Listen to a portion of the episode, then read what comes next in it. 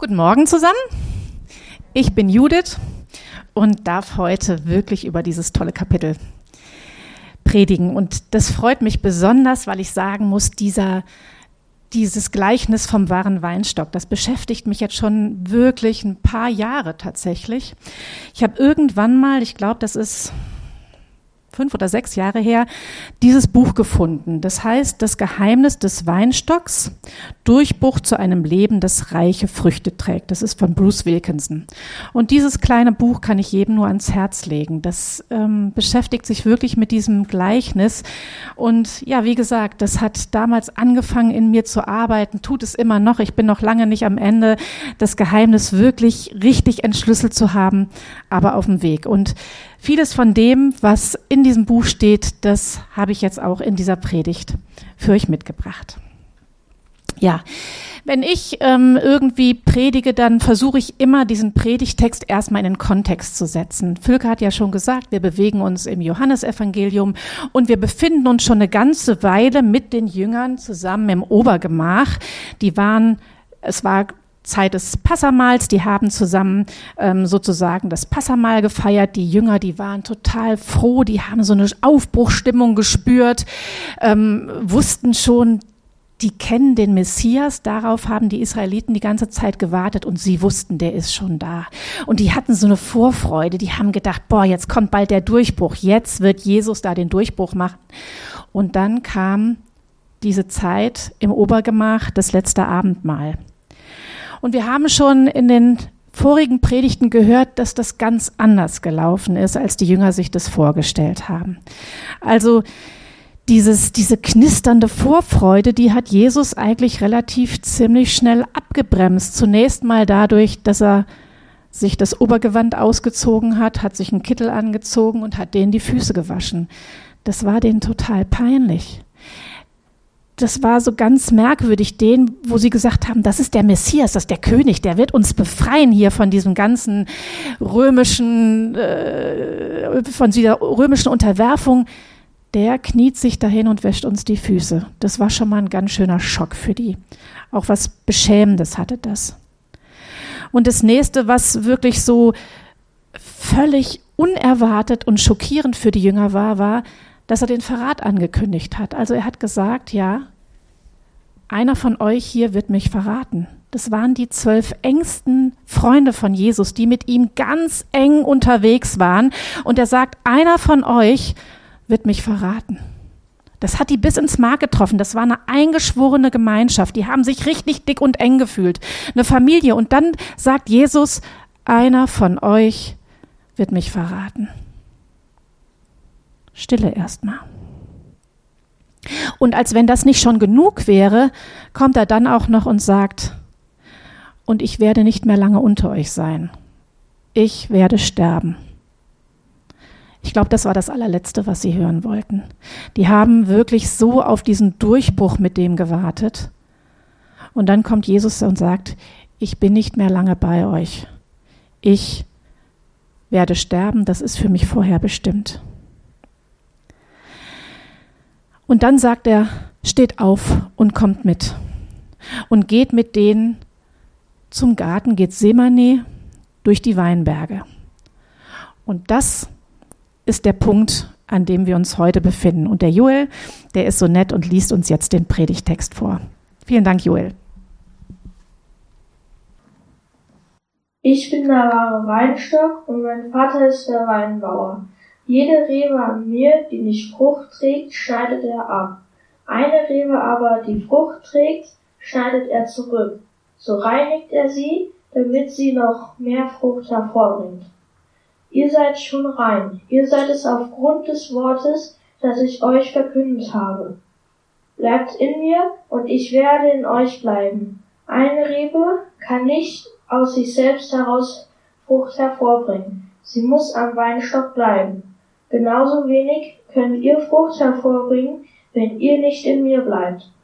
Ich bin der Weinstock und ihr seid die Reben. Wenn jemand in mir bleibt und ich in ihm bleibe, trägt er reiche Frucht. Ohne mich könnt ihr nichts tun. Wenn jemand nicht in mir bleibt, geht es ihm wie der unfruchtbaren Rebe. Er wird weggeworfen und verdorrt. Die verdorrten Reben werden zusammengelesen und ins Feuer geworfen, wo sie verbrennen. Wenn ihr in mir bleibt und meine Worte in euch bleiben, könnt ihr bitten, um was ihr wollt. Eure Bitte wird erfüllt werden. Dadurch, dass ihr reiche Frucht tragt und euch als meine Jünger erweist, wird die Herrlichkeit meines Vaters offenbart. Wie mich der Vater geliebt hat, so habe ich euch geliebt. Bleibt in meiner Liebe. Wenn ihr meine Gebote haltet, werdet ihr in meiner Liebe bleiben, so wie ich immer die Gebote meines Vaters gehalten habe und in seiner Liebe bleibe. Ich sage euch das, damit meine Freude euch erfüllt und eure Freude vollkommen ist. Vielen Dank, Joel. Dieses Gleichnis erzählt er, nachdem diese Knallerinformation die erwischt hat. Jetzt fragt man sich, warum erzählt Jesus dieses Gleichnis? Warum erzählt er, nachdem er denen gesagt hat, einer von euch wird mich verraten, ich werde nicht mehr lange unter euch bleiben? Und dann geht er in den Weinstock und erzählt so eine Geschichte? Jetzt muss man sich vorstellen, Jesus weiß, dass der Tod unmittelbar bevorsteht. Am nächsten Tag wird er ans Kreuz gehen müssen. Das ist ihm bewusst.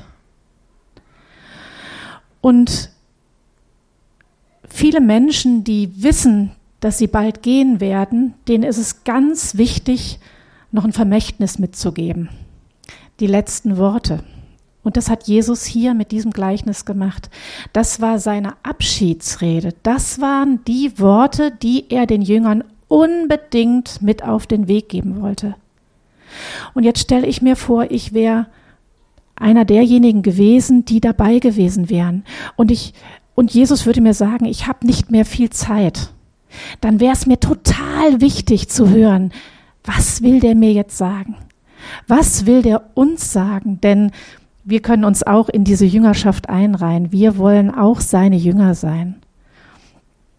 Also Ohren auf, das, was jetzt kommt, das ist total wichtig, weil das war Jesus total wichtig. Das waren seine Abschiedsworte, das war sein Familienerbe, das war das Vermächtnis, das er den Jüngern mitgeben wollte. Und wenn wir den Predigtest, den Joel gerade vorgelesen hat, so anhören, dann sind es zwei Worte, finde ich, die so richtig ins Gewicht fallen. Einfach weil sie so häufig vorkommen. Das eine ist das Wort Frucht. Das andere ist das Wort bleiben. Und ich möchte jetzt diese Predigt so ein bisschen aufteilen, einmal in diesen Teil Frucht und einmal in den Teil bleiben. Genau. Also Jesus wollte den Jüngern, die jetzt wirklich total desillusioniert, verzweifelt, ernüchtert waren, denen wollte er mit diesem Gleichnis eine neue Ausrichtung geben. Warum erzählt Jesus eigentlich Gleichnisse? Ich glaube, das liegt daran, ich weiß nicht, wie es euch geht, aber mir hilft es auch, wenn ich Bilder höre, dann bleibt es bei mir besser haften. Bilder verankern sich irgendwie besser.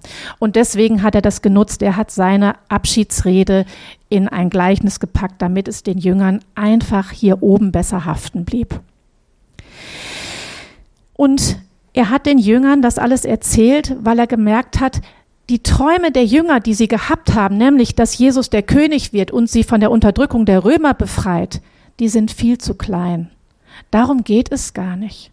Es geht im Leben des Jüngers nicht darum, ein gemütliches, schönes Leben zu führen. Nein, der Plan oder das, was Jesus sich vorstellt, ist was viel Größeres, nämlich, steht in Johannes 15, Vers 16, ich habe euch erwählt und dazu bestimmt, dass ihr hingeht und Frucht bringt und dass eure Frucht bleibe.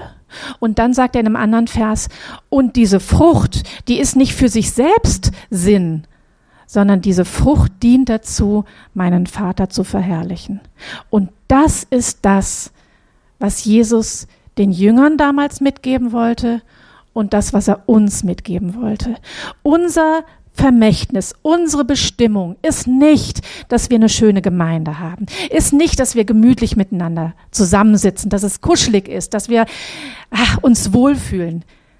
Wünsche ich mir auch, ganz ehrlich. Ich wünsche mir manchmal auch so eine Kuschelgemeinde, sowas, ach, wo man gerne hingeht, wo man sich kennt, wo es nett miteinander ist. Das ist schön. Aber Jesus sagt, trachtet zuerst nach dem Himmelreich. Und das ist es. Es geht darum, dass wir Gott verherrlichen. Und Gott verherrlichen wir, indem wir Frucht bringen. Das ist nicht das Ende meiner Predigt im Übrigen. genau. Ich will ja mit euch den Spaziergang durch den Weinstock machen. Und da fängt Jesus erstmal klein an. Er sagt, die Fruchtbarkeit eines Christen, das ist kein Privileg von einigen Auserwählten. Also das ist nicht die Fülke, die bringt Frucht, die ist Gemeindeleitung. Also hier die Katrin auch, die ist hier Worship, äh, im Worship engagiert, hier mit Jörn, die bringen viel Frucht. Ihr anderen, ja, ist nicht so schlimm, wenn ihr keine Frucht bringt. Nein, nein, so ist es nämlich nicht. Es ist euer Auftrag, es ist eure Bestimmung, es ist das, wozu ihr erschaffen seid, Frucht zu bringen um Gott zu verherrlichen. Das gilt für jeden Einzelnen, der hier sitzt und sagt, Jesus Christus ist mein Herr. Für jeden Einzelnen. Also es ist eine feste Absicht. Und im Übrigen Jünger. Jünger heißt nicht nur mit jemandem, äh, jemandem hinterherzulaufen, sondern Jünger heißt, dass man ein Anhänger von jemandem ist. Man hängt jemandem an und übernimmt die Lehre, die derjenige bringt, und diese Lehre verändert das Verhalten. Das heißt, in dem Moment, wo wir sagen, wir sind Jünger, wir sind mit ihm auf dem Weg, wir wohnen mit ihm zusammen, dann heißt das automatisch. Da müssen wir gar nicht viel machen, sondern wir werden uns verändern, nämlich weil wir mit dem so enge Gemeinschaft haben. Jemand, mit dem ihr total enge Gemeinschaft habt, mit dem werdet ihr euch verändern. Deswegen haben viele Eltern, also ich muss das als, Puber, also als Mutter eines Pubertierenden sagen, mir macht das manchmal Bauchschmerzen, wenn ich sehe, mit wem mein Sohn abhängt. Weil ich genau weiß, ja, wenn er sich die falschen Freunde aussucht, dann wird das sein Denken verändern. Und wenn er sich gute Freunde aussucht, dann wird das sein, sein, sein Denken verändern. Und genauso ist es mit Jesus auch. Wenn wir Gemeinschaft mit Jesus haben, dann wird das automatisch unser Denken verändern. Automatisch. Das kommt wie von selbst. Aber wir sind wieder beim Weinstock. Der Weinstock, der bringt nicht von selbst aus üppige Frucht. Wenn man einen Weinstock sich selbst überlässt, dann wird er nicht viel Ertrag bringen. Der wird erst dann richtig zur vollen Blüte und zur vollen Frucht kommen, wenn er sich der Pflege des Winzers unterstellt. Wie gesagt, wir sind auf dem Weg mit Jesus und den Jüngern durch den Weinberg. Wir gehen durch diese Weinstöcke und wir stellen uns einfach vor, der Winzer guckt so an den Boden und da sieht er, da sind einige Triebe, die liegen am Boden. Das sind meistens die jungen Triebe, die sind noch relativ schwach und die haben eine Tendenz, auf den Boden zu wachsen. Und was passiert, wenn die auf den Boden wachsen oder wenn die da unten am Boden sind? Da werden die von Schmutz und Staub bedeckt. Und wenn sie von Schmutz und Staub bedeckt werden und es regnet, dann kann sich da Schimmel bilden und Mehltau. Und was passiert, wenn die Schimmel und Mehltau ansetzen? Dann wird es keine Frucht geben. Jetzt haben wir gerade in der Übersetzung gehört, die neue Genfer Übersetzung war das, war das doch, oder? Neue Genfer Übersetzung, genau. Ähm, die Reben, die da sozusagen am Boden sind oder die, die da unten liegen, die werden weggenommen. In der Elberfelder Übersetzung gibt es einen anderen Begriff und zwar steht da das Verb airo. Und dieses Verb airo, das kann man unterschiedlich übersetzen. Man kann es als wegnehmen übersetzen oder aber man kann es als aufnehmen, aufheben übersetzen. Und das macht einen großen Unterschied in diesem in diesem Denken. Wenn Gott also oder wenn der Winzer durch den Weinbergsee geht und sieht, da liegen Triebe am Boden, dann schneidet der die nicht weg und schmeißt sie weg, sondern der hebt sie auf. Der heftet sie nach oben. Der korrigiert die in der Wuchsform. Der reinigt die und ja, bindet die hoch. Das ist erstmal gegen deren natürliche Wuchsrichtung und das hat auch mit Widerstand zu tun. Das heißt, der muss da wirklich die anheften. Wie funktioniert dieser Prozess des Wiederaufhebens jetzt für uns als Christen? Oder zunächst mal würde ich euch gerne ein Video zeigen. Ich habe dem, ähm, ich habe mal bei YouTube geguckt. Ja, hallo, herzlich willkommen wieder zurück. Ähm, wir haben den 26. Mai. Das Wetter über Würzburg, man sieht es im Hintergrund, ist ein bisschen grau, nicht ganz so warm. Ähm, ich bin gerade wieder am Bacchus und da will ich heute heften. Was es damit auf sich hat, zeige ich euch. So, wie ihr seht, das sind jetzt die Bacchustrauben, die Triebe. Ähm, die sind vom Doppeldraht, der hier jetzt gerade aufgeklappt ist, ähm, äh, praktisch von, von der Höhe hier bis da hochgewachsen, annähernd auf den oberen Draht und es fängt jetzt an, hier rechts und links von der Zeile ein bisschen rauszuhängen. Da haben wir hier an dem Pfosten diese wunderbaren Heftdrahtfedern, diese Klammern. Hier sieht man sie nochmal. Und die machen wir jetzt einfach hier zu und hängen die da ein. Einmal, zweimal. Und ähm, das bewirkt, dass jetzt einfach dieser Draht, der Doppeldraht, wo die drinnen sind, ähm, enger zusammenkommt. Und dadurch habe ich den Effekt, dass dann die Zeile im Anschluss schön sauber in der Anlage drin steht, so wie man es hier schon sieht. Ähm, dazu mache ich noch immer wieder solche roten Klemmerchen rein, die hier sind. Ja, also die verbinden den ganzen Draht nochmal und halten den noch enger zusammen, damit da wirklich nichts mehr rausrutscht. Äh, das machen wir aus zwei Gründen, diese ganze Sache. Zum einen natürlich wegen der Bewirtschaftung, dass man hier also jetzt dann, äh, wenn Pflanzenschutz kommt oder auch Bodenbearbeitungen, Grasmähen, dass wir hier sauber mit dem Traktor arbeiten und fahren können. Zum anderen natürlich auch, dass der Wind uns die grünen Triebe jetzt nicht abbricht, weil wenn die so raushängen, so wie der zum Beispiel, ja,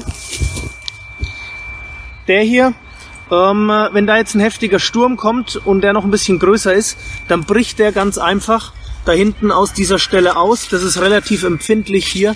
Ähm, eben diese, diese, ja, wo diese Knospen waren, wo die rausgewachsen sind.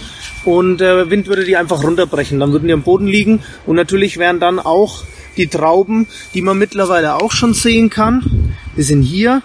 Ja, also das werden mal die Früchte, die werden immer im Jahr vorher schon von der Pflanze angelegt. Also das heißt, das sind die Trauben, die letztes Jahr im Sommer eigentlich von der Pflanze schon angelegt wurden.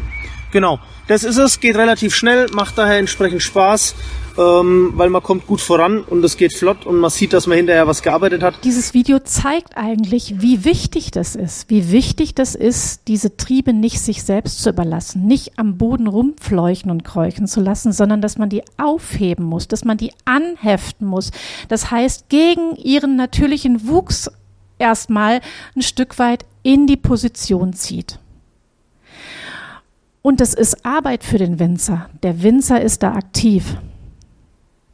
Jetzt ist das ja ein Gleichnis. Was hat das jetzt für uns zu bedeuten?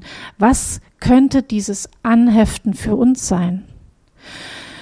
Für uns ist es so, wir befinden uns an der Rebe, die noch keine Frucht bringt, die am Boden liegt oder die in Gefahr steht, keine Frucht zu bringen. Das heißt, die hebt Gott auf und heftet sie an, zieht die in die richtige Position, bringt sie in eine günstige Ausgangsposition, sodass sie wieder in der Lage ist, Frucht zu bringen.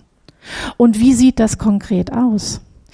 Warum bringt oder was ist das mit dem Schmutz und dem Staub? Das könnte dafür stehen, für die Sünde, die in unserem Leben ist, für Dinge, die wir tun und wo Jesus genau weiß, die sind nicht in Ordnung. Und da wird Gott uns korrigieren. Also das ist eine Erziehungsmaßnahme. Gott erzieht uns, indem er uns Korrektur schickt. Und das kann er vielfältig tun. Das kann er am Anfang, wie auch bei den Eltern in der Erziehung so ist, erstmal mit Ermahnung. Manchmal reicht am Anfang nur ein bloßes Augenbrauenheben. Manche Kinder wissen dann schon genau, uh, jetzt wird's brenzlig. Da wissen sie schon, da läuft was nicht in Ordnung. Und das gibt es auch unter uns Christen. Manchmal ist es so, dass wir irgendwo ein Wort lesen oder wir hören eine Predigt und irgendwas macht bei uns, uh, könnte das für mich gemeint sein? Jetzt kommt es drauf an. Reicht das schon oder noch nicht? Die nächste Stufe wäre dran, dass tatsächlich Korrektur stattfindet. Das ist dann vielleicht schon was lauter. Da kommt dann vielleicht schon jemand aus der Gemeinde auf einen zu und sagt, du hör mal zu, ich habe das Gefühl, da ist irgendwas nicht in Ordnung. Vielleicht gucken wir mal gemeinsam hin. Oder ein guter Freund oder eine Freundin, die einem nahestehen, die das auch, die eine Beziehung zu einem haben, die sagen einem, da ist was nicht in Ordnung. Und wenn auch das nicht hilft, dann ist es manchmal nötig, dass auch Bestrafung kommt. Ich finde, das ist ziemlich hart. Das möchte ich manchmal nicht hören, dass Jesus oder dass Gott auch straft. Das tut er aber nicht, weil er ein, ein herrschsüchtiger, strafender Gott ist, sondern weil er uns wirklich liebt und weil er möchte, dass wir in unsere Bestimmung kommen, dass wir Frucht bringen. Und deswegen, ja, erzieht er uns. In Hebräer 12, Vers 10 steht, Gott aber weiß wirklich, was zu unserem Besten dient. Er erzieht uns so, dass wir an seiner Herrlichkeit Anteil bekommen. Mit strenger Hand erzogen zu werden, tut weh und scheint zunächst alles andere als ein Grund zur Freude zu sein. Später jedoch trägt eine solche Erziehung bei denen, die sich erziehen lassen, reiche Früchte. Ihr Leben wird von Frieden und Gerechtigkeit erfüllt sein. Also die Rebe, die am Boden liegt und die Jesus aufhebt und anheftet, die hat noch alles Potenzial, Frucht zu bringen. Und Frucht wird sein Friede und Gerechtigkeit. Krankt deine Rebe? Wie sieht's bei dir aus? Hast du das Gefühl, da gibt's einen Trieb, der am Boden liegt, der von Staub bedeckt ist, der Gefahr läuft, keine Frucht zu bringen? Dann guck einfach mal, frag Gott danach, frag Gott, gibt es in meinem Leben etwas, was du korrigieren möchtest? Und Gott wird dir das zeigen. Gott wird dir das zeigen. Und wenn es dir zeigt, dann kannst du Buße tun, umkehren und die Bestrafung wird aufhören oder die Korrektur wird beendet sein. Wir gehen weiter durch den Weinstock und da gibt es Reben, die haben schon ein bisschen was an Frucht. Wenn man jetzt diese Reben, die jetzt schon angeheftet sind, also die sind schon äh, am Weinstock, wenn man die sich selbst überlässt, dann werden die anfangen, voll ins Längenwachstum zu gehen. Die werden nach oben raussprießen wie verrückt und die werden unglaublich viel Blätter ansetzen. Das sieht erstmal toll aus, vor allen Dingen im Herbst, wenn man da so lang geht und da sind so tolle rote Blätter und so weiter. Das sieht toll aus. Aber je mehr Blätter, desto weniger Sonnenlicht kommt an die Trauben ran. In den Blättern wird Zucker gebildet, aber irgendwann ist es zu viel, das kann gar nicht mehr zurück in die Frucht gehen, dafür ist es nämlich auch da, sondern dann wird die ganze Kraft der Pflanze in die Blätter geschickt und in das Längenwachstum und bei der Frucht kommt nichts mehr an. Das heißt, die Früchte, die werden, naja, die werden nicht gut schmecken, die werden wenig bleiben und so weiter.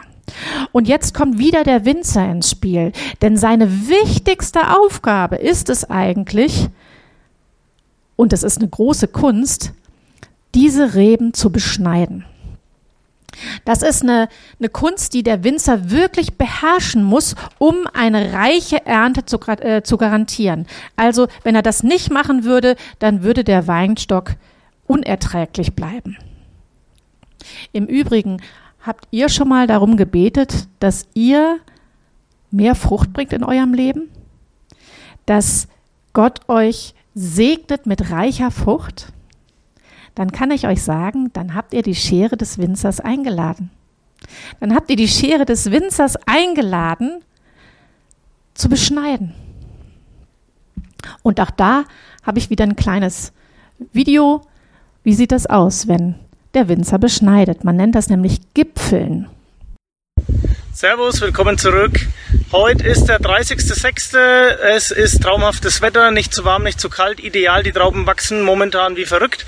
Ich bin heute hier im Silvaner am Gipfeln und das zeige ich euch wie gewohnt, was es damit auf sich hat. Bis gleich. So, mittlerweile sieht der Urwald so aus. Und jetzt ist es an der Zeit, die oben abzuschneiden. Das bedeutet, wir gehen her und kappen die Triebspitzen, die man hier sieht, ähm, das ist übrigens ein Zeichen, dass die aktuell sehr stark wächst. Wenn die so richtig wie so ein Krückstock gebogen ist, dann geht die Pflanze ins äh, Längenwachstum. Das heißt, jetzt ist da richtig Energie da und die wächst richtig, ähm, macht richtig Länge und Meter eigentlich. Okay, hier haben wir den doppelten Draht und so 20, 30 Zentimeter über dem Doppel, äh, über dem obersten Draht, Entschuldigung, ähm, da werden die jetzt halt abgeschnitten. Das heißt, ähm, man macht die weg Jetzt hat die Pflanze keine Triebspitze mehr und dadurch wird jetzt hat das Wachstums, die Wachstumsenergie in die Trauben umgeleitet. Die Trauben sehen so aus. Ja, die Bärchen sind so an die Erbsen groß und das Stadium heißt, die Trauben gehen in den Hang. Also jetzt beginnen die durch das Gewicht, wenn die jetzt ähm, voller werden, beginnen die sich hier nach unten zu, abzusenken und hängen dann mehr dran. Ne? Bisher stehen die ja relativ waagrecht noch von den Trieben ab. Genau. Wie gesagt, so schaut das Ganze im Moment aus. Wenn man es dann gemacht hat, drehe ich mich kurz um. Da unten ist mein. Genau. Also das ist Sinn und Zweck des Gipfelns. So nennt man das. Gipfeln und Auslichten. Das ist sozusagen, wenn schon Frucht da ist, dann kommt der Winzer und beschneidet, damit es noch mehr Frucht wird. Jetzt ist es so, worum geht's? Also diese Korrektur und diese Beschneidung. Das kann sich manchmal ganz ähnlich anfühlen. Ich weiß nicht, kennt das jemand von euch? Hat jemand schon mal das Gefühl gehabt, die Schere des Winzers war schon da und hat beschnitten? Heidi zeigt auf, Völke nickt, Bruni zeigt auf. Ja, ist uns nicht unbekannt. Und was ist das für ein Gefühl? Kein gutes. Das tut weh. Und das tut eigentlich ähnlich weh wie die Korrektur dann, wenn wir gar keine Frucht bringen. Aber es ist ein entscheidender Unterschied, ob Gott mich korrigiert, weil Sünde da ist, oder ob er mich beschneidet. Bei Beschneidung geht es meistens um unser Ego. Da will Gott uns im Kern verwandeln. Da kommt er unserem Inneren ganz nah. Also Korrektur geht um Sünde. Da ist die Lösung oder vielmehr das, was Gott beabsichtigt, der Winzer beabsichtigt, ist, uns zur Buße zu führen, zur Umkehr. Bei Beschneidung ist es so, dass Gott unsere Prioritäten neu ordnen will.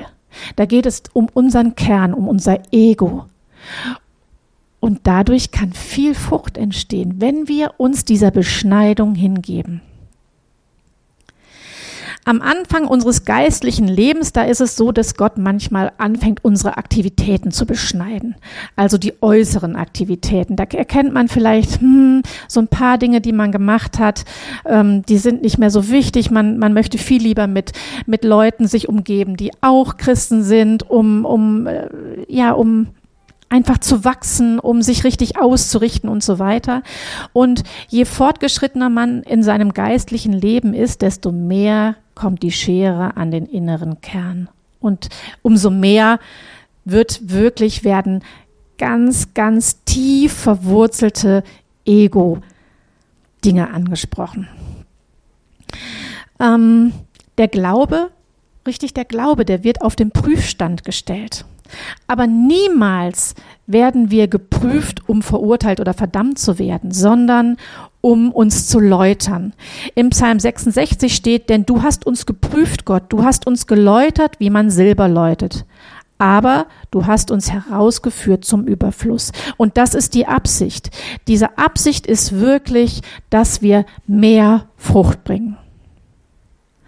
Deine Frage könnte sein, wo tut's gerade weh in meinem Leben?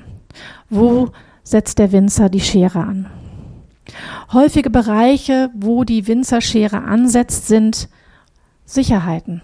Sei es materielle Sicherheiten, sei es persönliche Sicherheiten. Manchmal ist es die Quelle des Selbstwertgefühls. Bei mir war es zum Beispiel so, dass ich in so einer tiefen Depression war 2014. In einer richtig fetten Depression. Und da hat Gott angefangen, ich bin immer noch auf dem Prozess noch lange nicht verendet, aber da hat Gott mir angefangen zu zeigen, ich will nicht, dass du so ein Macher bist, so ein Perfektionist bist, so eine, die alles von sich aus kann. Diese Depression hat dazu geführt, dass ich dafür oft gar keine Kraft mehr hatte. Und das ist bis heute so geblieben. Ich bin früher jemand gewesen, der mit vielen Bällen gleichzeitig in der Luft jonglieren konnte.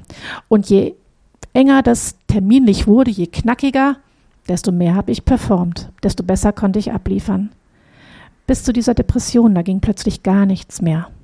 Und das ist bis heute so geblieben. Ich kann nicht auf den letzten Drücker noch abliefern, dann überkommt mich eine quälende Müdigkeit. Es geht nicht.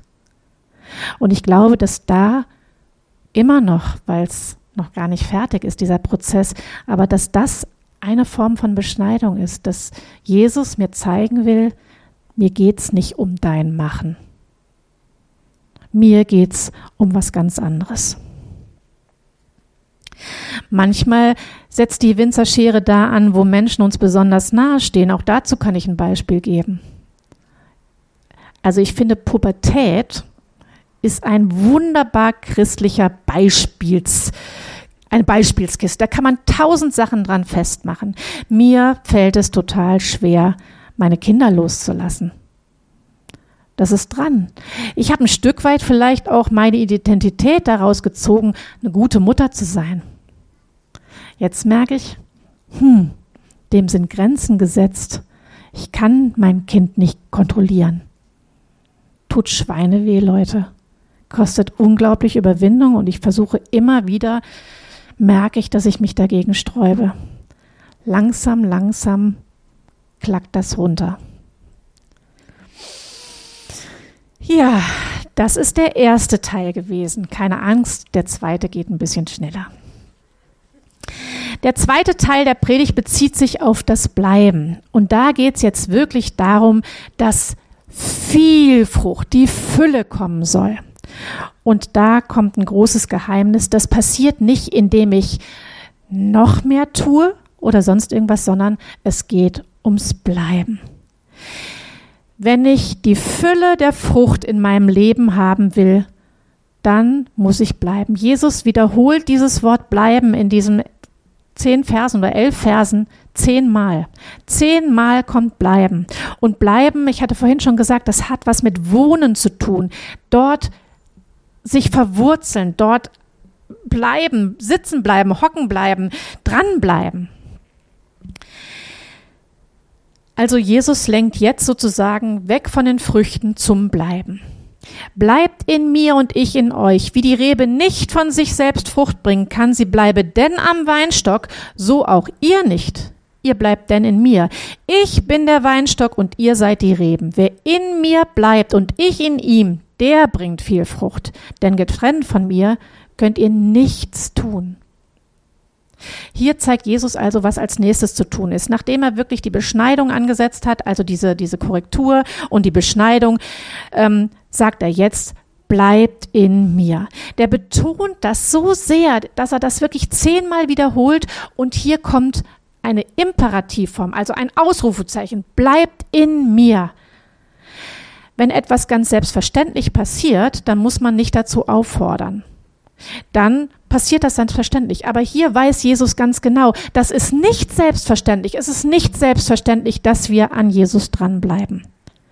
Aber es ist ganz wichtig, dass wir es dennoch tun. Und hier findet auch ein Rollentausch statt. Bei der Korrektur und bei der Beschneidung, da war der Winzer derjenige, der aktiv war.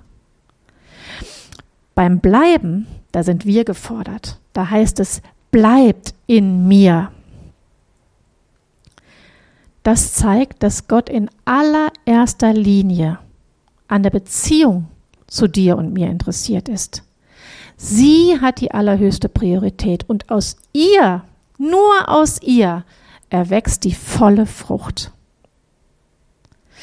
Und wie ernst es ihm wirklich damit ist, dass wir bleiben, können wir auch dem Sendschreiben der Gemeinde in, ähm, an die Gemeinde in Ephesus entnehmen aus der Offenbarung. Er sagt dann nämlich an die Gemeinde, aber ich habe gegen dich, dass du deine erste Liebe verlassen hast. Bedenke nun, wovon du gefallen bist und tue Buße und tue die ersten Werke, sonst komme ich rasch über dich und werde deinen Leuchter von seiner Stelle wegstoßen, wenn du nicht Buße tust. Die erste Liebe, wie waren das als die erste Liebe? Als wir frisch im Glauben waren. Da waren wir Feuer und Flamme, da wollten wir so viel Zeit wie möglich mit Jesus verbringen. Und im Laufe des geistlichen Lebens passiert es ganz oft, dass wir anfangen, nur noch Werke zu tun, zu überlegen, wo kann ich hier was machen, wo kann ich da bekehren, wo kann ich da was machen. Und das ist an sich nichts Schlechtes. Das ist nichts Schlechtes. Aber wenn wir zulassen, dass das Prioritäten bekommt, dann wird die Frucht irgendwann wieder zurückgehen. Und dann wird es passieren, dass wir in Burnout geraten. Warum geraten so viele christliche Leiter in einen Burnout? Weil sie das Gefühl haben oder weil sie automatisch in dieses Machen verfallen. Und Jesus sagt, nein, kommt zurück, bleibt in mir. Und das ist ein großes Geheimnis, indem wir dann wieder zurückgehen, weniger tun, uns um die Beziehung zu Jesus kümmern, dann wird die Frucht erst recht explodieren. Dann wird es uns gehen wie Kaleb, der aus dem verheißenen Land zurückkam und so ein riesen Rebendingen mit nach Hause gebracht hat. Die mussten das zu zweit über der Schulter, mussten die diese Rebe nach Hause tragen, weil die so voll war. Und Leute, wisst ihr was? Ich sehne mich danach. Ich sehne mich danach, hier mit euch zusammen diesen Stock zu schleppen und die Früchte kaum wegtragen zu können. Danach sehne ich mich und noch viel mehr sehnt sich Gott danach. Deswegen, und das ist jetzt mein Abschließwort, bleibt in mir, bleibt in Jesus. Bleibt in Jesus, denn dann werdet ihr verändert werden. Dann werden die Dinge, die Gottes Prioritäten sind, auch eure Prioritäten, weil euer Denken wird ganz automatisch von dem Denken Gottes infiltriert. Zum Schluss als Take-Home-Message auf besonderen Wunsch auch von Anna, aber auch von mir selber nochmal die Zusammenfassung. Bei dem Gleichnis vom wahren Weinstock handelt es sich um die Abschiedsrede. Das ist sein Vermächtnis an uns, unser Familienerbe. Und er zeigt hier vier Fruchtbarkeitsstadien der Rebe auf. Keine Frucht, ein bisschen was an Frucht, mehr Frucht und viel Frucht. Was tut der Winzer? Der Winzer heftet, gipfelt und lichtet aus. Unsere Aufgabe ist, es uns, dass wir uns dem aussetzen und in ihm bleiben. Die Beziehung zu Gott ist die allerhöchste Priorität. Aus ihr erwächst Frucht und unsere Frucht dient der Verherrlichung Gottes. Das ist unsere Bestimmung. Amen.